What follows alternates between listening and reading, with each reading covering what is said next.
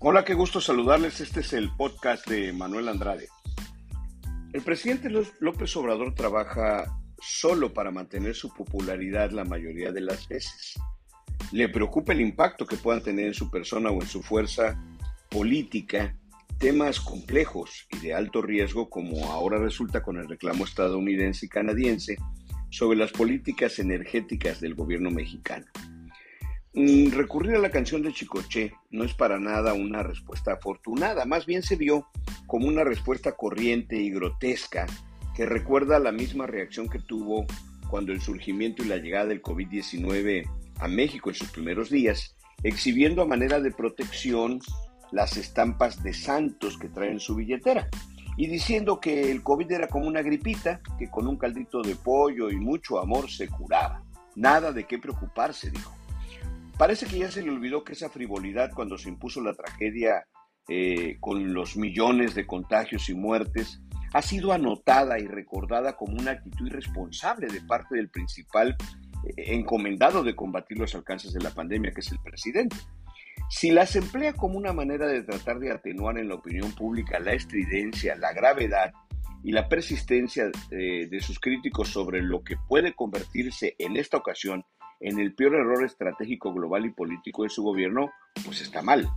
Pero también, si forma parte de su forma y manera de entender las cosas y los problemas, de enfrentar las críticas y las observaciones a sus decisiones y políticas de gobierno, como creo que también sucede más frecuentemente de lo que parece, pues es altamente condenable y preocupante en este caso. La consulta que está solicitando Estados Unidos y Canadá a partir de las quejas presentadas por sus empresas sobre las nuevas reglas mexicanas en materia energética han generado una preocupación entre miembros de las clases política y económica del país hay temor de que en caso de que llegase a existirse o, darse un litigio, al final podría culminar en algún tipo de sanción que afectaría enormes intereses nacionales. Esta es la quinta o sexta ocasión en la que una de las tres naciones presenta una petición de consultas para desahogar una queja o presunta violación a, a los lineamientos del tratado comercial. Lo que llama la atención es que nunca se había dado contra México siempre había sido entre Estados Unidos y el propio Canadá. Normalmente, estas han terminado eh, en forma conciliatoria por alguna de las partes. El gobierno de México, ante los señalamientos de Estados Unidos y de Canadá, dice que el capítulo 8 del tratado establece claramente que el país puede hacer lo que quiera con su sector energético, pero eso no es literal o textual, ya que ese capítulo lo que a la letra dice es que México es dueño de los hidrocarburos que están en el subsuelo y que podrá modificar sus leyes y constitución sobre los mismos. Pero la demanda de Estados Unidos y de Canadá no versan sobre eso. Lo que demandan nuestros socios son otras cosas. Por ejemplo, la reforma a la ley de la industria eléctrica le da prioridad a la Comisión Federal sobre todos los demás en materia de despacho eléctrico, situación que además ha sido reiteradamente afirmado por el presidente. La entidad reguladora ha, retrasado permisos, los ha negado o no ha dejado entrar en operación a un importante número de parques que ya están listos para operar y que están ofreciendo energía limpia y más barata para los mexicanos. Se le está permitiendo a Pemex y solo a Pemex que pueda procesar diésel con alto contenido de azufre y a los demás les exige que procesen diésel ultra bajo en azufre lo que hace que Pemex pueda vender combustibles obviamente más baratos, pero de más baja calidad.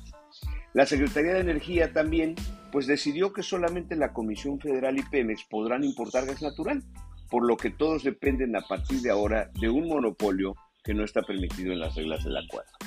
Estas cuatro consideraciones que son reales además, no han logrado, a pesar de su aplicación, que bajen los precios de los combustibles ni de energía eléctrica, ni han fortalecido la soberanía energética ni a Pemex ni a la CFE, que hay que decir de paso, que tienen durante estos cuatro años las pérdidas más grandes de su historia reciente.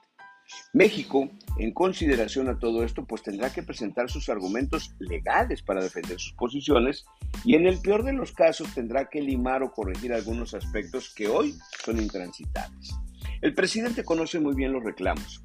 Diversas fuentes han comentado que las reuniones frecuentes que ha tenido con el embajador de Estados Unidos en Palacio Nacional, acompañado de otros empresarios, han sido para eso, en donde en estas audiencias de empresarios estadounidenses, pues ha escuchado sus quejas y sus señalamientos.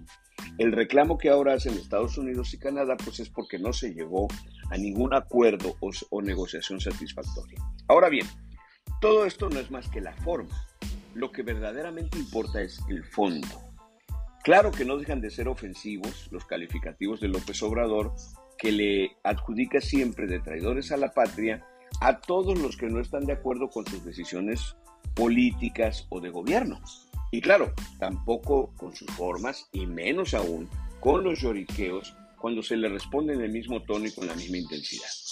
Claro que tampoco quienes somos de convicción liberal y antiimperialista podemos aceptar que haya quienes ante la imposibilidad de poder bajar o hacer entender a López Obrador que esas no son las maneras, pues se quiera invocar una injerencia de otros países sobre nuestra nación, usando como pretexto esta o cualquier otra discusión del Tratado de Libre Comercio. Si se, si se concluye que México incumplió el TEMEC, se complicarán las exportaciones mexicanas y seguramente se impondrán sanciones cuyo monto va a tener un severo impacto en las finanzas públicas.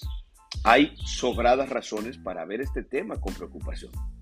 Lo que todo el mundo espera, como se dice en el argot litigioso de los abogados, no es que haya eh, un mal arreglo en lugar de un buen pleito, sino se trata de que alguien cercano le diga al presidente que con esas formas no va a llegar muy lejos, que quienes queremos que el tema se resuelva de la mejor manera, tampoco estamos apoyando la injerencia extranjera en el país, nada más que solo pedimos que seamos serios y formales para exigir luego de nuestros socios y vecinos en otros temas como el de la migración, por ejemplo, el mismo trato. En este caso, más vale un buen arreglo que un mal pleito. Hasta la próxima.